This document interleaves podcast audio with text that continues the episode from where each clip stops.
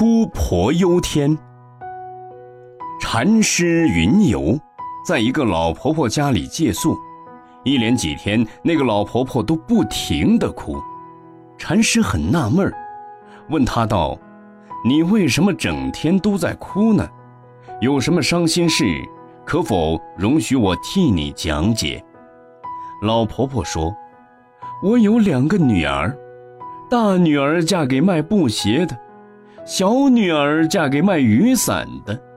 天晴的时候，我就会想小女儿的雨伞一定卖不出去，所以忍不住要伤心。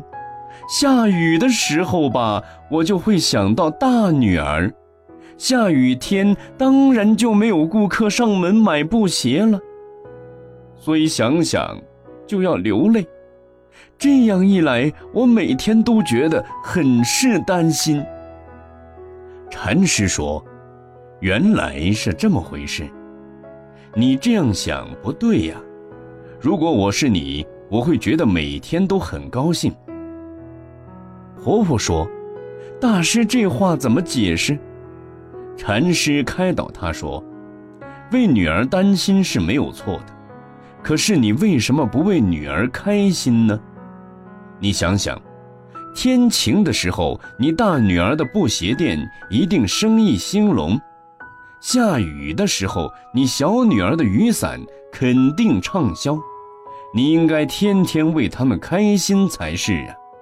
怎么会难过呢？